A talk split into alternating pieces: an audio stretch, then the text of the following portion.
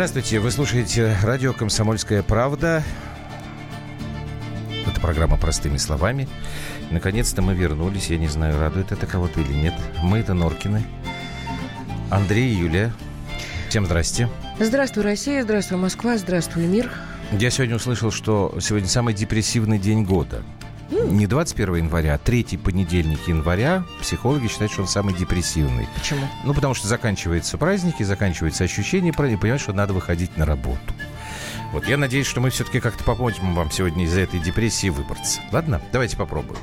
Значит, что у нас сегодня в простых словах? А, Дума по крайней мере, профильный комитет поддерживает законопроект об ответственности за распространение фейковых новостей. Хулио и вас тоже с Новым годом. Спасибо большое. А, в 20.05, э, опять же, депутаты предлагают простить долги по ЖКХ всем россиянам. Ну, вы понимаете, что это последствия истории вот этой чеченской. Продолжается заочная полемика, и вы в новостях сейчас слышали, между Марией Захаровой и Анатолием Чубайсом. Об этом поговорим через 25 минут. Ну, а прямо сейчас начнем с Курил, потому что это тема завтрашняя Самое, наверное, главное политическое. Простыми словами. Так, э, плюс семь девять шесть семь двести ровно девяносто семь ноль два. Это наш WhatsApp Viber, телефон прямого эфира. Э, подключим попозже. 3089. А мы думали, что вас во второй раз выперли. 3089.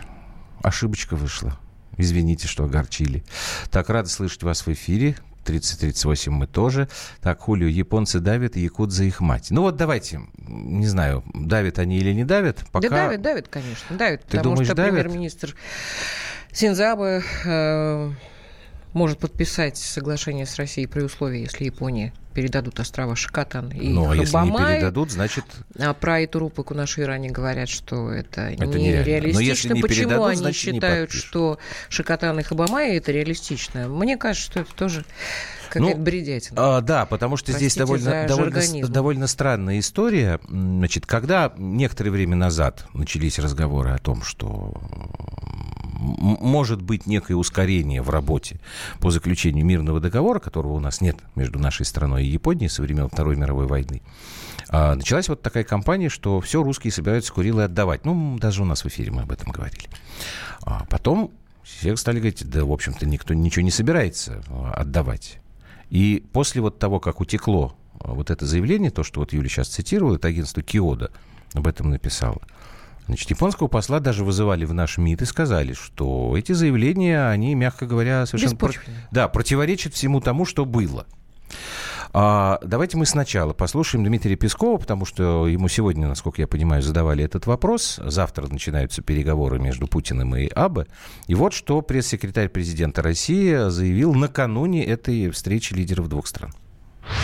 Пока ничего никто официально не предлагал, поэтому здесь какие-то эвентуальные рассуждения вряд ли уместны. Они не способствуют успеху переговоров. Поэтому давайте дождемся завтрашних переговоров, но все-таки здесь мы всех призываем быть реалистами, исходить из того, что предстоит искать развязку при абсолютной константе соблюдения национальных интересов двух стран. От своих национальных интересов никто отступать не собирается. Вот давайте мы к этому и прицепимся. От своих национальных интересов никто отступать не собирается. Там у Дмитрия Сергеевича была очень красивая фраза «эвентуальные рассуждения». Я боюсь, что не может быть не всем Слово очень понятно. красивое, да. Очень красивое. Значит, эвентуальный – это возможный при определенных обстоятельствах. Э, То есть, э, ну, нельзя говорить об этом как о свершившемся факте. То есть это должен быть целый ряд каких-то факторов, которые складываются определенным образом, и вот тогда, может быть, что-то там такое произойдет. Дмитрий Смирнов, политический обозреватель комсомолки, уже с нами. Дим, привет, с праздниками, прошедшими тебя. Добрый вечер. Здравствуйте. А Можешь ты немножечко про завтрашнюю вот эту встречу, то, что известно, как это все будет происходить? Ну, знаете, ничего сверхъестественного вот такого не запланировано. То есть э, формат совершенно обычный. Синзабе приезжает в Кремль, э, это будет после обеда, э, во второй половине дня даже, можно сказать. Э, будет сначала узкий формат, то есть Мгм. встреча двух лидеров, потом расширенный, то есть переговоры с участием делегаций, потом, видимо, еще и формат рабочего обеда, ну, так принято в нашем хлебосольном Кремле, что не отпускают человека голодным. А потом уже будет заявление для прессы. Вот, собственно, точно так же приезжал Синзаб, наверное, раз 10 уже Мгм. за последние пару лет. и практически все, вот, ну, разве что за исключением там президента Зимбабве, вот в таком формате приходит в гости к нам. Дима, извини за вопрос такой личного характера. А вот его кормить будут сушками? В смысле, сушами? Да, вот значит, между сушками и сушами это большая дистанция. Сушки это вообще больная тема в Кремле, потому что когда действительно журналистов кормили сушками, а для гостей нет, для гостей там хорошо готовят. Ну, слушай, э, Юлька, это у тебя какие-то эвентуальные рассуждения сейчас пошли про сушки. Дим, вот подожди, ты сказал, что Синзаб уже раз 10 приезжал. Ну, вот в таком формате. Да. Но, но ты же не будешь спорить, что атмосфера сейчас ну, мягко говоря, другая. Абсолютно. Вот, вот я, ты бы да. как бы это объяснил? Я бы это объяснил, я бы, конечно, с одной стороны, я бы это списал на, не, на два фактора. Некое все-таки затишье январское, потому что других тем особо нет, и надо что-то муссировать, и мы mm-hmm. сами себя нагнетаем. А с другой стороны, в Японии они нагнетают, у них, правда, вот выборы, и им надо исполнять вот эту арию людей, возвращающих свое, которые навсегда наши, вот эти четыре острова, может быть, даже больше. Вот, а что в итоге выйдет, когда вот эти две волны, они хлестнутся, там, погасят они друг друга, или наоборот они еще будут там добавить пены, вот это мы завтра посмотрим. Так, я э, смею предположить, что на самом деле вся эта пена, которая поднимается, э, мне кажется, специально о том, что мы э, отдаем острова, это раз. Во-вторых, наверняка нам не хочется и не нужно это совершенно ссориться с еще одним государством. Как, на твой взгляд, будут найдены какие-то слова и аргументы для того, чтобы не отдавая ни пяди родной земли, мы все-таки сохранили с соседним государством нормальные отношения? Соседские. Конечно. Тут, ну, знаешь, тут это сказали, что раз 10 приезжал. На самом деле это не точно, потому что тут, э, я не помню, прошлый или позапрошлый раз был юбилейным 25-м. Вот это, это, это не фигура речи, да, это, uh-huh. это действительно такая цифра была тут посчитана. Вот. И если он 25 раз уже приезжал, и его сейчас приезжает и еще, и еще, ничто не мешает Синзабу приехать еще 25 раз, договор, продолжить переговоры о мирном договоре, да. То есть вот над нами не каплет, и японцам есть чем заняться. Вот. Ну, тогда это только подтверждает правоту вот Юлиных слов, что это специально раздувается вот эта вот история. Ну, а скажи, пожалуйста, я, я, не другами, да, да, я прослушал, а завтра будет какое-то их совместное заявление? Вот оно запланировано или нет? Да, конечно, завтра заявление для прессы, они ага. обязательно в таких, в таких э, крупномасштабных переговорах, конечно. Просто вот, вот в такой обстановке, значит, там понятно, что первый же вопрос будет, ну и чего? Вы там до чего-то вы договорились, и они будут говорить, что ну мы продолжим, там, получается так. Ну, это на самом деле интересно, потому что э, когда вот ждешь чего-то такого, обычно и не бывает никаких заявлений. А иногда бывает вот заявление выскакивает, то есть вспомните, да, когда Владимир Путин просто сидел на сцене вот этого восточного Это когда он форума. сказал, а давай сейчас, да. Э, без а всяких, прям, да, да. да. Угу. вот. Кто ждал? Никто не ждал. Кто как бы рассчитывал? Никто. А вот давай. Ну вот, поэтому что там вот завтра произойдет и ну, будут ли? Японцы, Может насколько я, скажут, да. да, насколько я помню, они, по-моему, сутки э, формулировали ответ потому что Абы сразу не ответил, и где-то только вот на следующий день они сказали, что ну вот совсем без мы, мы не готовы. Да, там ага. зашпыняли бедного Сергея Брилева за то, что ты сидишь рядом с Синзап, ну ты спроси его, что ты по этому поводу думаешь, как вот. Хай, ну да, а Брилев поворачивается и говорит, хай, косику маримаситай. Спасибо тебе большое. Завтра, возможно, мы тебя будем мучить по этой теме, если попадет на наш эфир. Спасибо тебе большое. Дмитрий Смирнов, политический обозреватель «Комсомольской правды». Вот э, Э, тут глав, два главных вопроса, которые, как мне кажется, главных на ленту приходят. Вот, во-первых, зачем все это раздувается? А второй вопрос, а зачем нам вообще вот этот мирный договор, который, в принципе, ну, есть он, нет он. Мы с ними общаемся, действительно, вот пишут, торговали, торгуем, туристы ездят. Зачем это? Ну, тут, наверное, надо будет специалистов подключать. Сейчас мы сделаем небольшой перерыв и продолжим.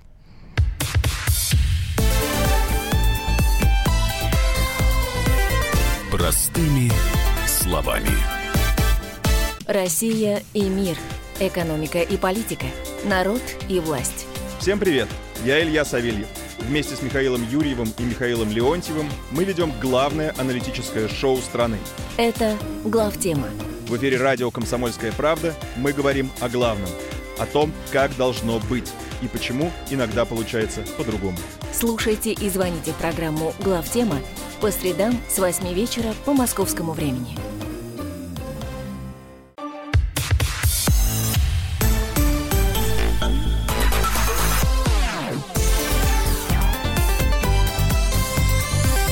Простыми словами.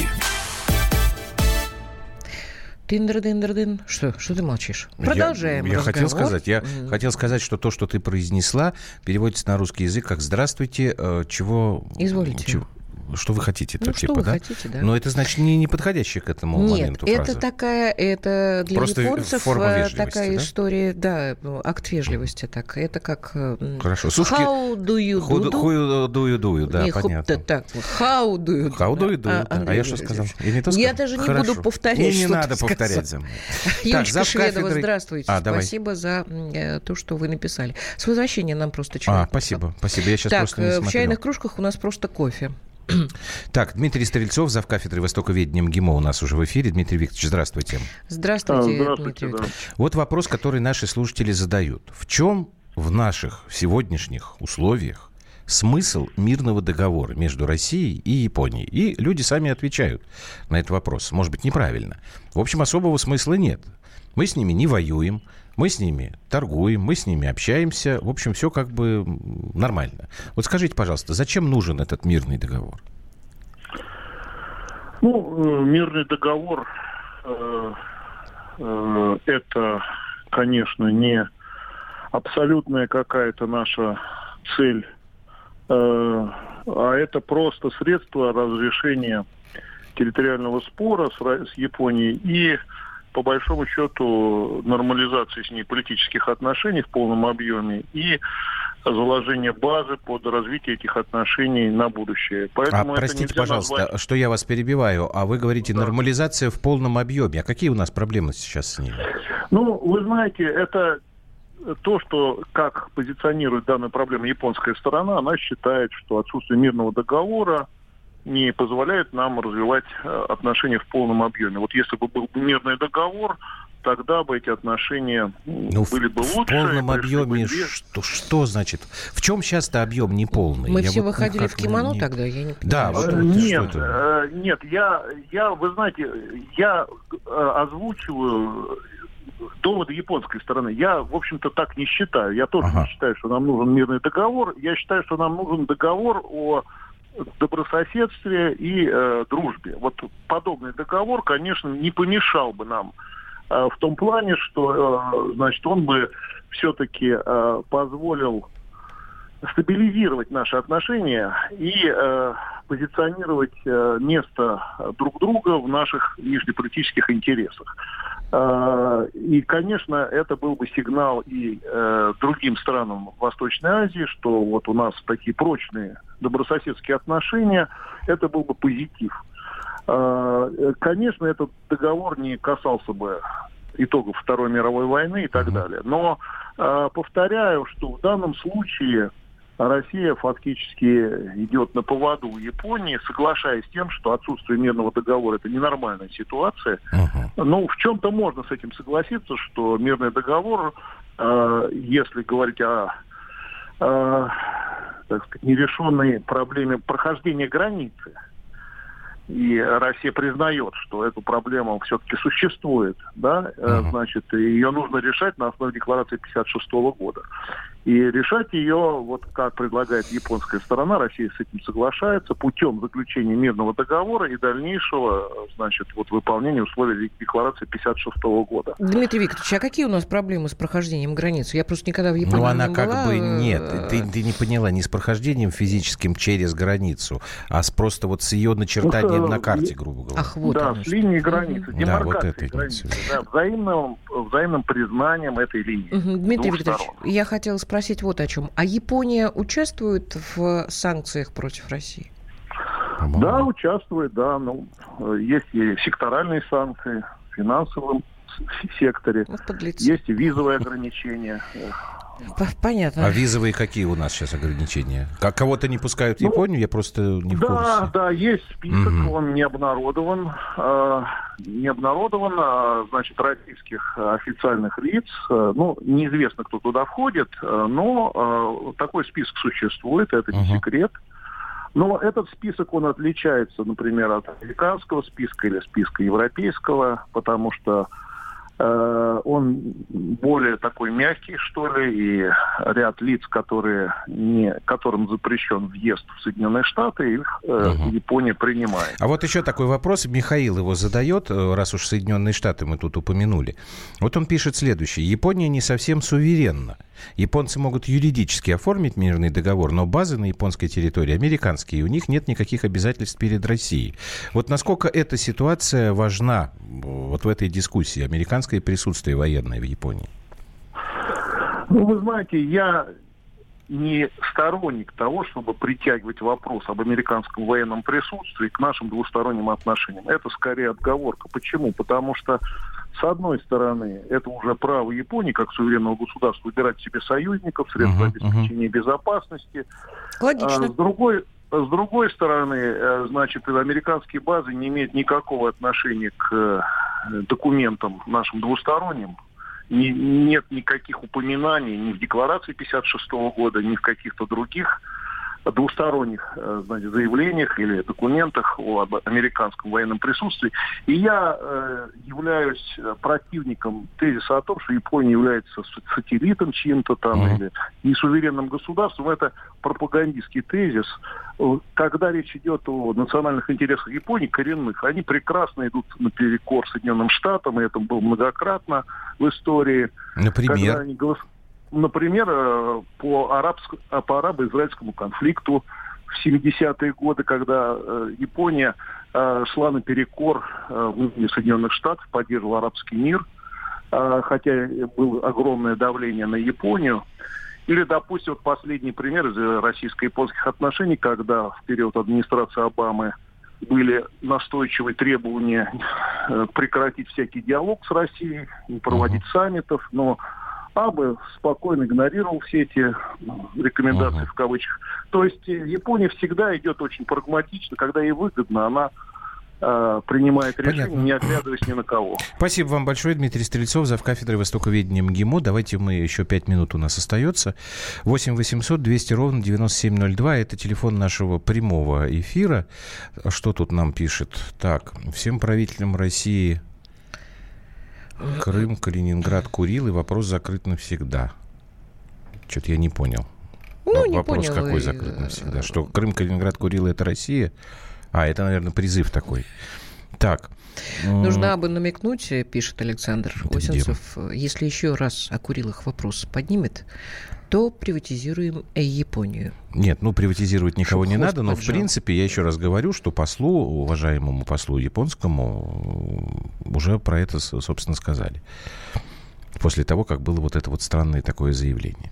Нет, я думаю, что здесь действительно только одна история, что мы э, должны сохранять э, добрососедские отношения. Да мы у них, у нас Если... есть добрососедские отношения. У нас-то есть, э, но их территория когда-то она теперь наша территория очень ну, давно. И Поэтому, чего? Э, но это беспокоит их, и они Пусть беспокоит. все время это чешут. Они беспокоятся уже лет 70, это все сколько время после войны прошло. Они все время это и чешут. еще будут сидеть 70 лет да, беспокоиться. поэтому нужно тихонечко говорить, все хорошо, все мур-мур-мур-мур. И мне кажется, это правильная совершенно политика, что, ребят, ну, есть такая ситуация, она ну, случилась. Мы, мы так и говорим. Поэтому, вот и очень хорошо. Как только, действительно, тут Дима прав абсолютно, я имею в виду Смирнова, когда он вспомнил эту историю, когда Путин взял и сказал, вот Синза говорит, говорит, что нам надо решать, а давай решим.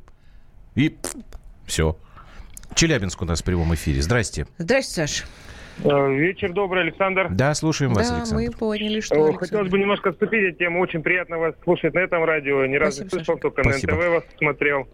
Вот. Ну, я хотел бы узнать просто до этого, как бы даже в новостях по телеканалам сообщалось, что был слух насчет того, что возможно при подписании, опять же, это, по-моему, говорили не японцы, а наши кто-то, Э, передача двух маленьких островов. Один там вообще маленький, а другой там буквально там каменистая гряда вроде бы как бы. Ну что, так вот говорилось, что вроде маленькие островочки, они нам не нужны.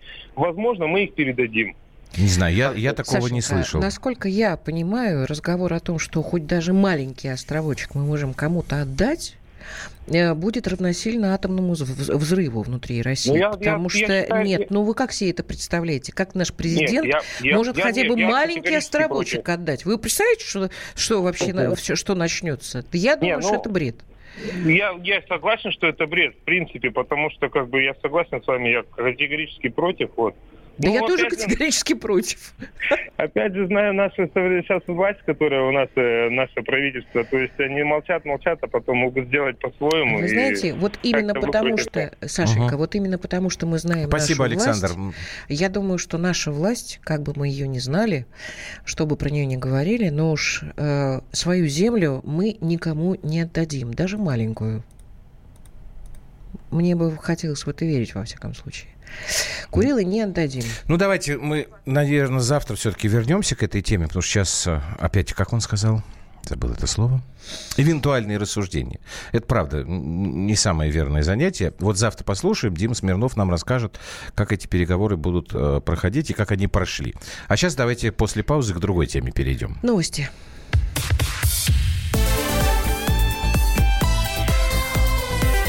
Простыми словами садомиты, извращенцы, моральные уроды. Они повсюду. Но у нас есть он, Виталий Милонов. Потаскушки и либеральные сетевые хомячки. Закончилось ваше время, наступает наше время, наступает программа «Депутатская прикосновенность». Будет жарко, а возможно и больно. Программа «Депутатская прикосновенность» с Виталием Милоновым. Каждый вторник с 9 вечера по Москве.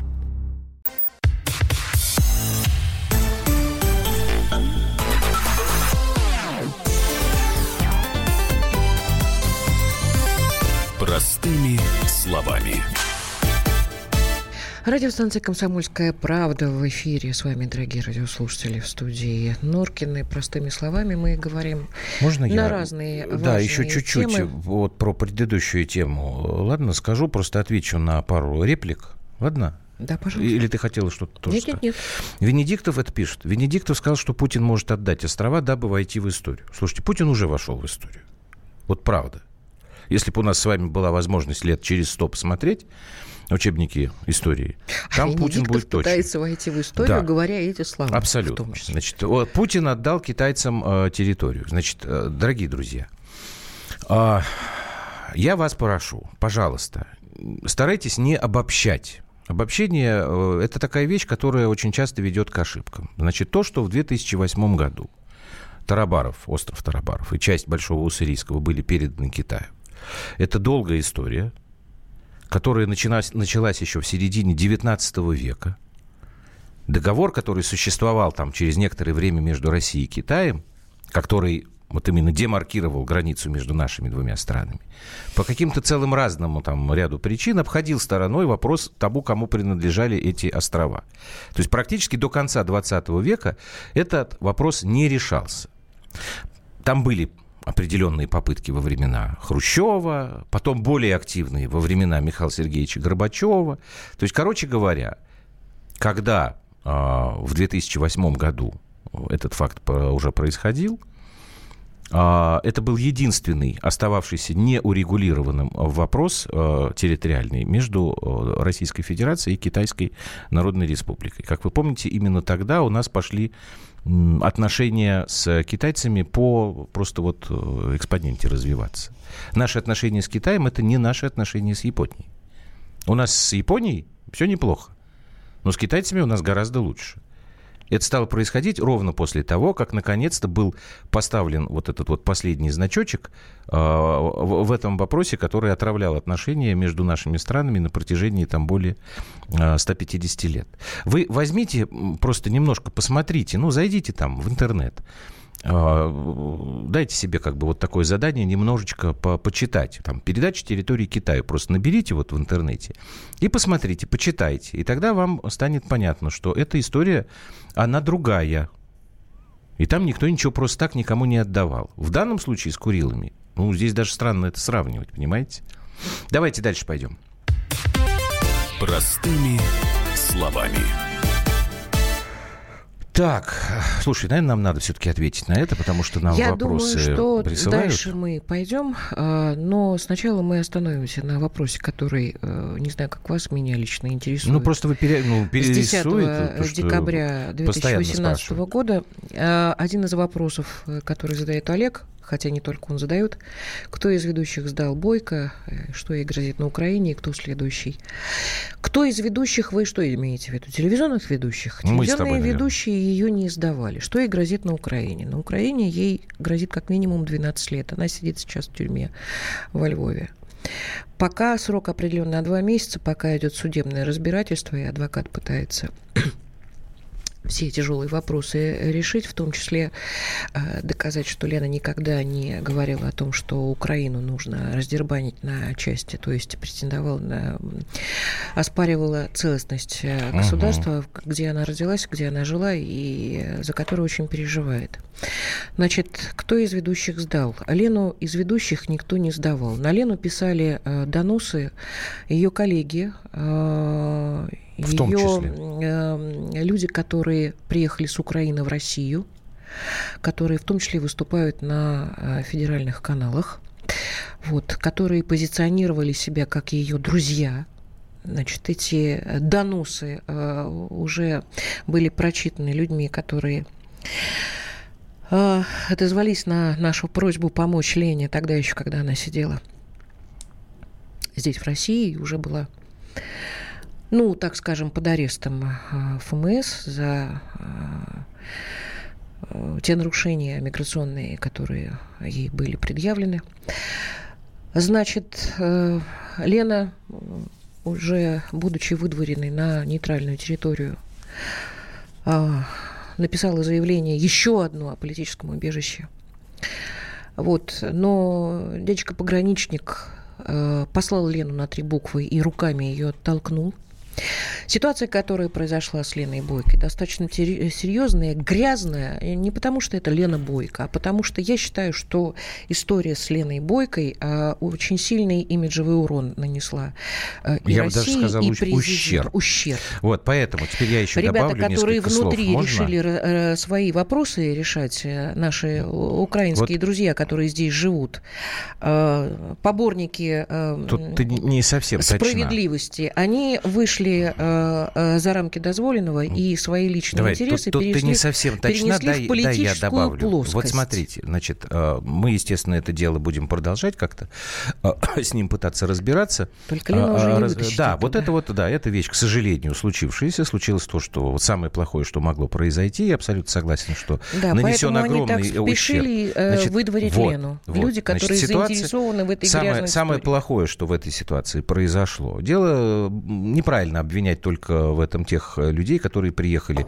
с Украины в силу разных причин и здесь устраиваются, решают свои интересы. Ну, здесь Насколько мы им. понимаем, да, Да. к сожалению, мы э, сталкиваемся с фактом сращивания вот этих вот интересов э, различных, скажем там, политических иммигрантов с Украины с определенной частью коррумпированных российских чиновников. Я, естественно, пока сейчас доказать вам ничего не могу, но вы мне пока на слово поверьте, что мы уже немножечко знаем о том, каки- по каким технологиям здесь людей привечают, какие деньги люди выплачивают, в том числе российским чиновникам, за то, чтобы здесь в России оставаться. Суммы от десятков тысяч до сотен тысяч рублей с каждого человека. В ситуации, которая произошла с Бойко, очень похоже на то, что возник некий риск того, что эта схема будет вскрыта, будет обозначена. Лена очень много И тогда, знала да, давай всего. сейчас просто быстрее, Мгм. то мы сейчас нам м, времени на это нет. Вот и тогда была начата кампания по скорейшему ее э, выдворению из страны, где, естественно, в том числе работали и какие-то коррумпированные вот эти наши структуры, потому что при этом было допущено такое количество нарушений, которые выходят за все рамки просто э, разумного. Поэтому э, почему Бойко не выдворили на Донбасс, это тоже Украина. Олег, опять же, подождите, Мы пожалуйста. никого не выдаем на Донбасс. Это ерунда. Значит, еще раз. Мы будем вас держать в курсе. Дело очень мутное. И очень плохое, плохо пахнущее. Но все связано не с тем, что вот бойка была такая или не такая. Это сейчас не важно, вы меня простите за цинизм. Даже если бы она была шпионкой, как некоторые сейчас там утверждают. Я не могу доказать, что она шпионка. Не могу доказать, что она не шпионка. Меня сейчас больше всего интересует то, что в результате этой истории мне, например, вот сейчас вот нечем крыть в споре там с украинскими политологами, которые говорят, что а вот вы не выдаете своих. Оказывается, видите, выдаем. Да еще и помогаем. Как только мы в этом разберемся, тогда, естественно, будем вам рассказывать. Александр, поясните, пожалуйста, я ничего не понимаю, что такое каминг-аут по Андреевой, который не ест то, что готовила для зрителей. Ладно? Так, давайте второй раз еще отобьемся. Нам надо будет тему сдвигать. Простыми словами. Так, тут, я думаю, нам, наверное, надо быстрее э, подключать наших слушателей. 8 800 200 ровно 9702. Да, Значит, вот уже случилось? несколько дней идет заочный спор между Анатолием Чубайсом, ныне главой Роснана, как вы помните, и Марией Захаровой, э, официальным представителем МИДа России. Анатолий Борисович тут сказал, по-моему, это был на Гайдаровском форуме, ну, что, в общем, страна у нас богатая, а люди живут бедно. Я так понимаю, что Мария Захарова просто как гражданин Российской Федерации, как человек, который в этой стране живет и за нее переживает, она оскорбилась этими словами и попросила... Правильно сделала. Да, попросила Анатолия Борисовича объяснить, а почему же у нас люди в стране бедно-то живут? Ну, и как бы собственно, сказала ему самому, что он многое много приложил усилий. Для того, чтобы у нас э, бедные люди жили. Да, давайте я сейчас вот вам быстро прочитаю вот эту вот переписку. А, Хотя вы, это Захарова уже отвечает Чубайсу. Хотя вы не ответили на мой предельно конкретный вопрос, почему в богатой стране люди живут бедно, текст представляет собой лучшее учебное пособие по 90-м. И уверенно, пост войдет в историю ваших, как вы отметили, многочисленных ошибок. После обращенной ко мне следующей фразы. Когда вы начинали свою работу, экономика в стране росла, рубль был конвертируемым, инфляция резко снизилась, дефицит исчез полностью. А теперь барабанная дробь. Итак, я начала свою работу осенью 98 -го года, и все описанные вами экономические достижения вспоминаю с дрожью. А вот как зафиксирован тот период в Википедии. Экономический кризис 98 -го года в России был одним из самых тяжелых экономических кризисов в истории страны. Он произошел на фоне тяжелой экономической ситуации, усугублявшейся неэффективной макроэкономической политикой, проводившейся властями в середине 90-х годов. Далее – Отвечает уже Анатолий Чубайс. Уважаемая Мария Владимировна, восхищаюсь тем, как ловко вы подменили прямо указанную мной дату 15 лет назад. То есть 2003 год, год начала вашей работы чиновником. На 98 год, год экономического кризиса. Думаю, по способности к подтасовкам вы лучшие в своем поколении, поэтому заранее сдаюсь. Вы победили. Барабанная дробь. И вот теперь самое последнее. Мария Захарова специально для нашей программы, она не смогла выйти в прямой эфир, но вот прислала следующий текст. Буквально 15 минут назад он был написан.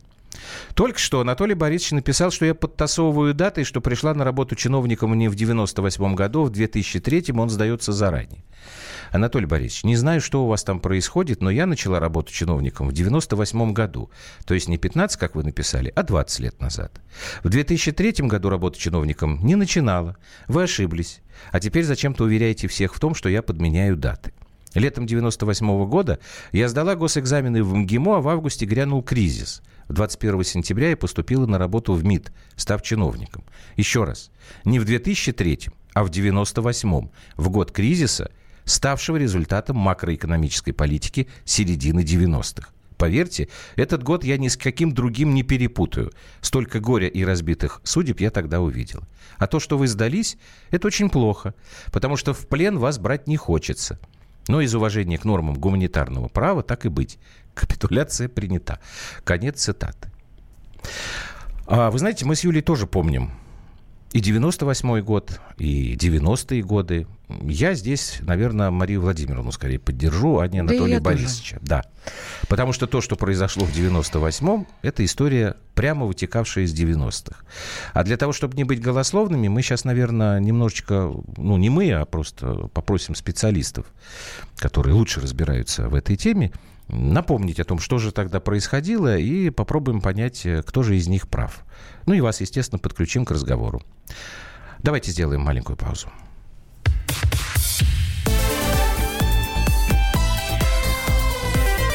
Простыми словами. Будьте всегда в курсе событий. Установите на свой смартфон приложение «Радио Комсомольская правда». Слушайте в любой точке мира. Актуальные новости, эксклюзивные интервью, профессиональные комментарии. Доступны версии для iOS и Android. «Радио Комсомольская правда». В вашем мобильном.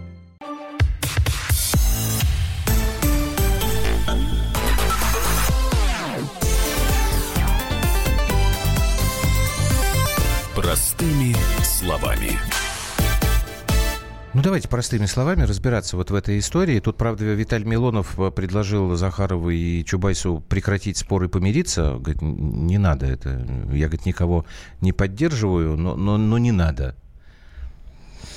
Леопольд такой. Евгений нам написал Норкины, но мы же помним, что тогда вы были в другом окопе. Как, когда тогда? В 90-х. Книжку мою почитайте, Евгений. Не сочите за рекламу, я просто устал уже по этому поводу объяснять. Вот, а иногда, знаете, это даже правильно смотреть своими глазами, думать своими мозгами и делать некоторые выводы. Так, Василий Колташов, руководитель Центра политико-экономических исследований. Вот что он нам по этой теме э, рассказал ваучеры были и залоговые аукционы создали ситуацию, когда имущество на общенациональное, общенародное перешло в руки э, так называемых эффективных собственников, э, которые эффективно сконцентрировали ваучеры, получили дешевые кредиты, поучаствовали в аукционах и, в общем, в общем, стали собственниками, да, и теми людьми, которые теперь очень уважают Чубайса, потому что Чубайс все это обеспечил, все это запустил, и единственное, кто не уважает Чубайса, это, наверное, 99% населения страны, потому что особенно уважать не за что, не за что. А, понимаете, это был очень специфический наш путь в рынок. Чубайс и другие либералы, они пытаются сказать нам, что это был единственный возможный путь в рыночную экономику. Но на самом деле, конечно, это не так. Рынок и неолиберальные реформы, включая приватизацию, угу. это не обязательно одно и то же. Рынок мог наступить и несколько другим путем. Можно было оставить в распоряжении государства больше предприятий, важных предприятий, остальные приватизировать за реальные деньги, за то, что люди э, даже там заработали, да, вот в экономике, или каким-то иным образом, да, все это делать, но не, не посредством, ну, таких явных хищений, потому что в сущности это выглядело как ограбление нации. Э, все, что россияне получили от приватизации, это свои квартиры. Ну, те, кто приватизировал квартиры, это все, что они получили. Все остальные получили очень мало. Ну вот э, такое э, объяснение со стороны специалиста. На мой взгляд, совершенно здравое. Как вы не понимаете, пишет нам патологоанатом Юстас. Чубайс же лукаво подловил Марию Захарову. Она утверждает, что народ в России не бедный. Это-то и было нужно Анатолию Борисовичу для подтверждения его тезиса о необходимости поднять тарифы на электроэнергию. Не, а, Юстас, я, не, вы неправильно трактуете. А Захарова, как мне кажется, обратила внимание Чубайса на то, что, ну, собственно говоря, не ему на эту тему рассуждать, понимаете? Что вот благодаря тем действиям, которые предпринимались Анатолием Борисовичем, там, Егор Тимуровичем и всеми остальными в середине 90-х годов, вот у нас население сейчас до сих пор, хотя все-таки, извините меня, за последние 18 лет, это к вопросу о том, что там Путин сделал, а не сделал, у нас более чем в два раза сократилось количество людей, которые живут за чертой бедности. Тут про это не будем забывать. Так что, мне кажется, вы не очень правильно трактуете. Да, но ты не продолжил, не закончил а, а мысль что я... о том, что мы до сих пор расхлебываем ту ситуацию, которая сложилась А почему мы ее не должны до расхлебывать? У нас до сих пор продолжает э, экономическо-финансовая деятельность осуществляться согласно заветам э, Егора Тимуровича Гайдара, который, кстати говоря, ведь так формально, он же никогда не возглавлял правительство, он был ИО. Его же так и не назначили. Ну, ты же помнишь, говорили о том, что Гайдар э, прекрасен тем, что он э, при нем заполнились хотя бы полки магазинов. Ну, так говорят, ну, по, по, по, времени, по, по времени это действительно совпало. Знаете, вот когда идет вот этот вот, ну, не берет, не берет, это мы тут обсуждаем. Там еще одного эксперта. Сейчас давайте так прямой эфир послушаем. 8 800 200 ровно 9702. А, была очень интересная книжка. Я не знаю, можно ли ее купить сейчас ну, наверное, все-таки в интернете можно заказать. Обязательно почитайте, я ее всем всегда советую. Она называется «Олигархи». Автор ее Дэвид Хоффман, который много-много лет в нашей стране работал, возглавляя бюро газеты «Вашингтон-Пост». Это огромнейший кирпич, такой там, я не знаю, сколько там в нем страниц. Там шесть главных героев. А, Березовский, Ходорковский, а, Гусинский. Господи, шестой это кто там, я не помню. Смоленский, по-моему. Ну, тот, который умер уже. Угу, и угу. еще там два человека, которых у нас формально никогда к олигархам не причисляли. Это Лужков и Чубайс. Ну и все, как бы а остальные тоже люди, которые вот создавали э, тогда у нас вот эту новую Россию. Так вот у Хоффмана очень там интересный есть один момент. Он говорит о том, я сейчас, правда, вот не вспомню, это он или он кого-то цитирует, что когда придумывали, каким образом должна вот эта рыночная экономика начать действовать в России, перед Гайдаром и Чубайсом была проблема. Что сделать сначала? Построить боксерский ринг, выпустить боксеров, а потом придумать для них правила ведения боя. Или сначала придумать правила ведения боя, а потом построить ринг и выпустить их, собственно, для этого единоборства. Так вот, тогда в России было принято решение сначала построить ринг. Вы помните тоже фразу, да, рынок, он сам там все разберет. Он разобрался. Он разобрался. Но какой ценой? У нас есть прямой эфир. Э, звонок. Правил введения боя до сих пор нет, есть понятийные э, истории. Ну, в каком-то смысле, да, ну, да. в каком-то смысле. Не, я не могу сказать, что прям вот на 100% ты правильно сейчас описываешь эту ситуацию, на мой взгляд. Дмитрий, здравствуйте. Здравствуйте, Москва у нас в эфире. Здра- здравствуйте. Как вот вам этот спор? Лет у нас, э, да, 20 лет у нас Чубайс является воплощением всего зла. Ну, действительно, как бы много что 20 лет назад надел. Но у нас есть сейчас прекрасный, в кавычках, э, вечно спящий премьер Медведев, да? Может быть, его спросить за то, почему россияне так бедно живут, да? Вот, может, Медведева спросить. У нас премьер-то не Чубайс. Так он же все объяснил. Кто? Дмитрий Анатольевич. Что ты имеешь в виду? Ну, ну так, э, ну подождите. Можно ну, быть спросить Владимира Владимировича, почему Ну, а, родной мой, нет, Дмитрий я, мы сейчас о Медведеве. Э, Дмитрий Анатольевич сказал, пор. Э, денег нет, но вы держитесь. Чего вы хотите Конечно. еще? Мы все а держимся. может быть, Владимир Владимировича спросить, почему он устраивает премьер, ничего не делающий уже многие годы, да? И только проталкивая, и только считающий, что можно эти деньги а, проведя пенсионную реформу, э, введя в шок половину населения страны, да? Владимир Владимирович, Может, в отличие от Дмитрия Анатольевича, Спасибо сделал достаточно для того, чтобы Нет, мы ну, потихонечку стали вылезать имеет, из этого в дерьма. виду, что как бы при, с точки зрения вот нашего слушателя президент должен спросить у э, председателя правительства, а почему, собственно, правительство работает таким образом. Я прошу прощения, просто я вот вижу на лентах новостей какие-то что случилось? Значит, в Керченском проливе горят два корабля. А, оба под танзанийскими флагами. На одном из судов произошел взрыв. Танкер и газовоз. А, водоизмещение 5000 тонн. Это я не понял, это один корабль или оба? Пожар вспыхнул при передаче топлива с одного на другое судно. Очень мало информации, я не очень понимаю, где они. Они непосредственно в море, что ли? Слушай, ну это экологическая катастрофа. Ну вот это только деле. то, нам чего еще не хватало сейчас там а, у Крыма. Один, а, один корабль называется «Канди», другой «Маэстро», экипаж а, Индия, Турция. Что не день, то веселуха.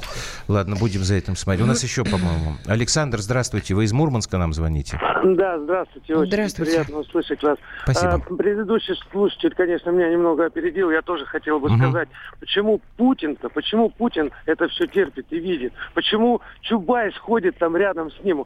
Чубайс остался последний из всех, наверное, этих олигархов, который и выжил, и который еще как-то чем, ну, как-то что-то воздействует на какую-то политику. Вот угу. почему он-то молчит? Вот давайте у него-то спросим. Андрей, у него, а не будем говорить правительство, туда-сюда, почему? Давайте у меня не нет, послушайте, спасибо вам большое за Андрюшу. У меня нет ответа на ваш вопрос. Когда было назначение нового правительства, у меня тоже те же самые вопросы возникали, я даже в эфире э, их озвучивал, потому что, ну, действительно странно. Я могу объяснять. Может быть, Путин считает, что еще время не пришло. Я не знаю. У меня такого ответа нет. У меня было ощущение, что э, оставлено прежнее правительство, ну, за исключением некоторых отставок. А какие сейчас были а, отставки? Сейчас никаких, по-моему, отставок-то и не было. Ну, как Дворковича не взяли, извините. А, да. ну, этот ну, кусочек либераль... Да, это правда. Шувалов там, не вошел, Дворкович, Шувалов да, это вошел, и был. Дворкович. Слушай, я даже забыл ну, про это. там еще были просто околоуголовные дела. Дворкович был как-то опосредованно с ним связан. Но дело в том, что у меня было ощущение... Во-первых, у меня нет, как вам сказать... Эм, Я не могу не доверять президенту. Вот, так и он точно так же... У меня такое стойкое ощущение, что Владимир Владимирович знает, что он делает. А, посему я, э, может быть, успокоила себя, может быть, это так на самом нет, деле. Нет, я, я могу предположить, что с 14 -го года... последний нет, нет, срок смотри. правительства и так людей, которых он хорошо знает, вы знаете, мне кажется, что... Кто на что способен? После, мне кажется, Юлька, что после это... 14 года, после 14 года, а, мне кажется, у президента настолько вырос объем внешнеполитических задач, что, кстати говоря, нормально для практически любой страны, когда глава государства занимается внешней политикой, а председатель правительства занимается внутренней политикой. Ну, экономикой, там, вот этими всеми делами. Так вот, нагрузка на Путина выросла просто в разы. Не знаю. Некоторые говорят, что вот это нынешнее правительство, это очень частое, кстати, такое мнение, это некий такой переходный какой-то момент, и где-то вот 20-21 год должна произойти радикальная просто перестановка. Ну так, положа руку на сердце. А вы помните, чтобы Путин вообще резко там проводил какие-то кадровые изменения? Нет. Он всегда дает настояться. Нравится нам это, не нравится. Наверное, многим это может не нравиться. Но это его такая манера работы. Все, нам надо прерваться. А после новостей мы продолжим.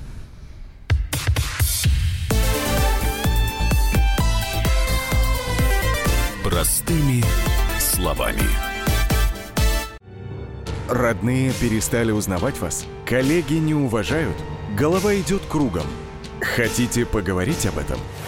В эфире радио «Комсомольская правда» психолог Сергей Аракелян подскажет, как решить любую проблему. Ведь нерешаемых проблем нет. Телефон доверия. Каждый четверг в 0 часов 5 минут по московскому времени.